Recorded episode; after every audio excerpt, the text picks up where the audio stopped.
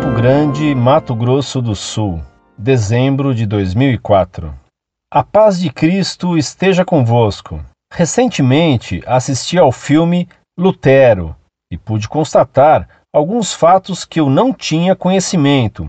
Por exemplo, todos os príncipes germânicos se converteram ao luteranismo, somente o imperador permaneceu católico.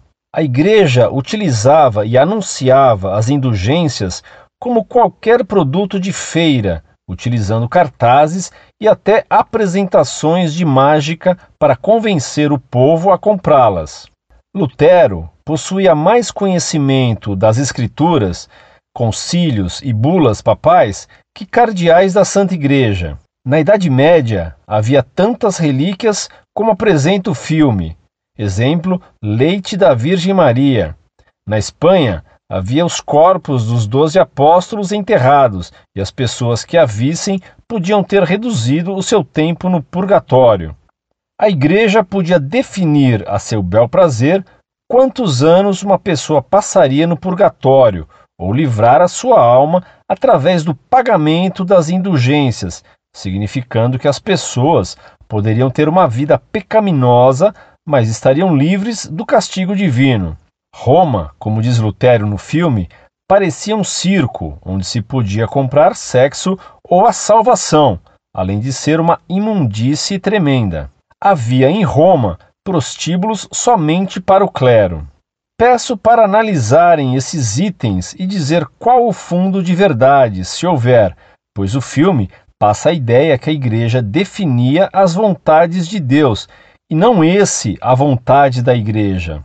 Ainda tenho algumas perguntas. Primeiro, qual o fundamento para a cobrança de indulgências pela Madre Igreja? Segundo, Lutero foi realmente um homem íntegro e libertou a população da opressão católica, como mostra o filme? Terceiro, sempre se ensinou nas escolas que o povo na Idade Média era analfabeto por causa do catolicismo. Mas como é possível esse povo ser analfabeto e poder ler os livros de Lutero e a Bíblia de Gutenberg? Que Nossa Senhora os auxiliem nessa missão, dando-lhes forças. Muito obrigado. Muito prezado, salve Maria. Se os livros de história mentem, quanto não mentirão os filmes? Jamais acredite em filmes históricos, eles são amontoado de tolices deturpações e mentiras. Evidentemente, é falso que todos os príncipes alemães se tornaram protestantes. Em geral, ficaram protestantes os nobres da Alemanha Oriental, Saxônia, Prússia. Os nobres do oeste e do sul da Alemanha, em geral, permaneceram católicos. E depois da pregação dos jesuítas, muitos retornaram à fé católica. Só pode afirmar essa tolice de que a igreja vendia indulgências como produtos de feira quem tem muita ignorância ou muita má fé, pois que quem concede a indulgência é Deus, que não pode ser subornado. Só pode afirmar isso quem não sabe o que é indulgência, ou se sabe, explora a ignorância de quem também não sabe o que ela é. Peço-lhe que consulte a janela de busca no site Monfort usando a palavra indulgência para conhecer a explicação sobre essa questão da qual já tratei várias vezes. Sobre as relíquias na Idade Média, não havia tanto quanto as de hoje dos Beatles ou do Elvis Presley. Se abusos houve sobre relíquias, tenha certeza de que houve mais calúnia a respeito delas do que abusos reais. Jamais se caluniou tanto a Igreja quanto no século XX. Aliás, o filme talvez não mostre a parede na qual Lutero acertou um tinteiro, manchando-a, quando atirou um tinteiro no diabo que lhe aparecia normalmente, errando a pontaria. Tantos luteranos arrancaram pedaços dessa parede manchada como relíquia ou recordação que tiveram que refazer várias vezes o reboco e atirar vários tinteiros para refazer a mancha. Gostaria de lhe perguntar se no filme de Lutero aparece o fato que ele mesmo contava que normalmente dormia com o diabo, dizia ele. Dormi mais vezes com o diabo do que com minha mulher Catarina, a ex-freira Catarina de Borá. Outra mentira é a de que a igreja definia os anos que a pessoa passaria no purgatório.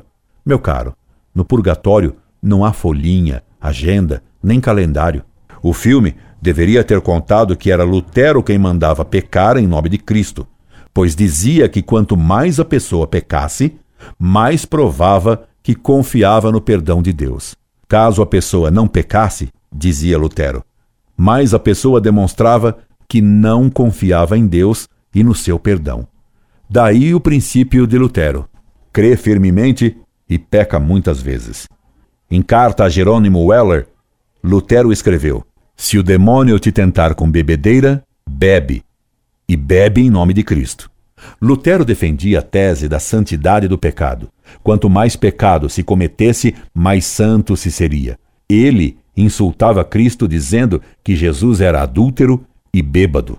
Que Lutero disse que Cristo era adúltero está no livro de Lutero, Conversas à Mesa, número 1472.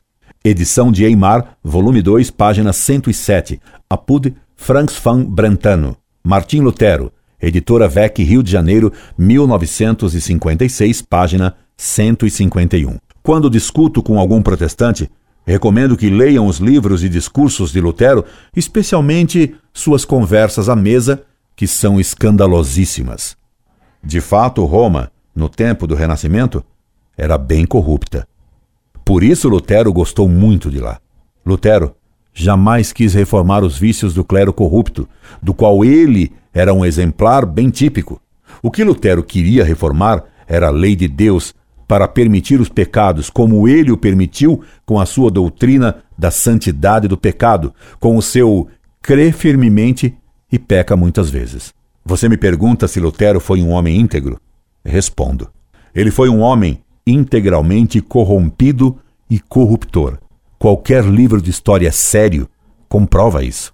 Caso você possa adquirir livros sobre Lutero, recomendo-lhe esse de Fran Funk Brentano, que é até um admirador do heresiarca de Wittenberg, mas que conta alguns dos horrores desse homem péssimo.